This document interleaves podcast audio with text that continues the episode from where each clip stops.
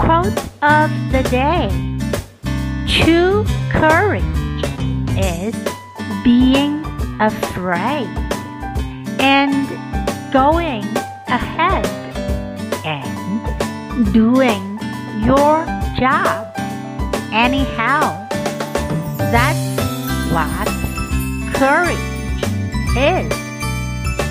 By Norman Schwarzkopf. 真正的勇气是害怕，但还是继续前行，做好自己的工作，这就是勇气。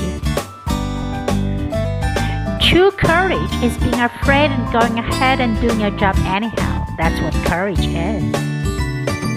Word of the day courage. Courage. 勇气，勇敢。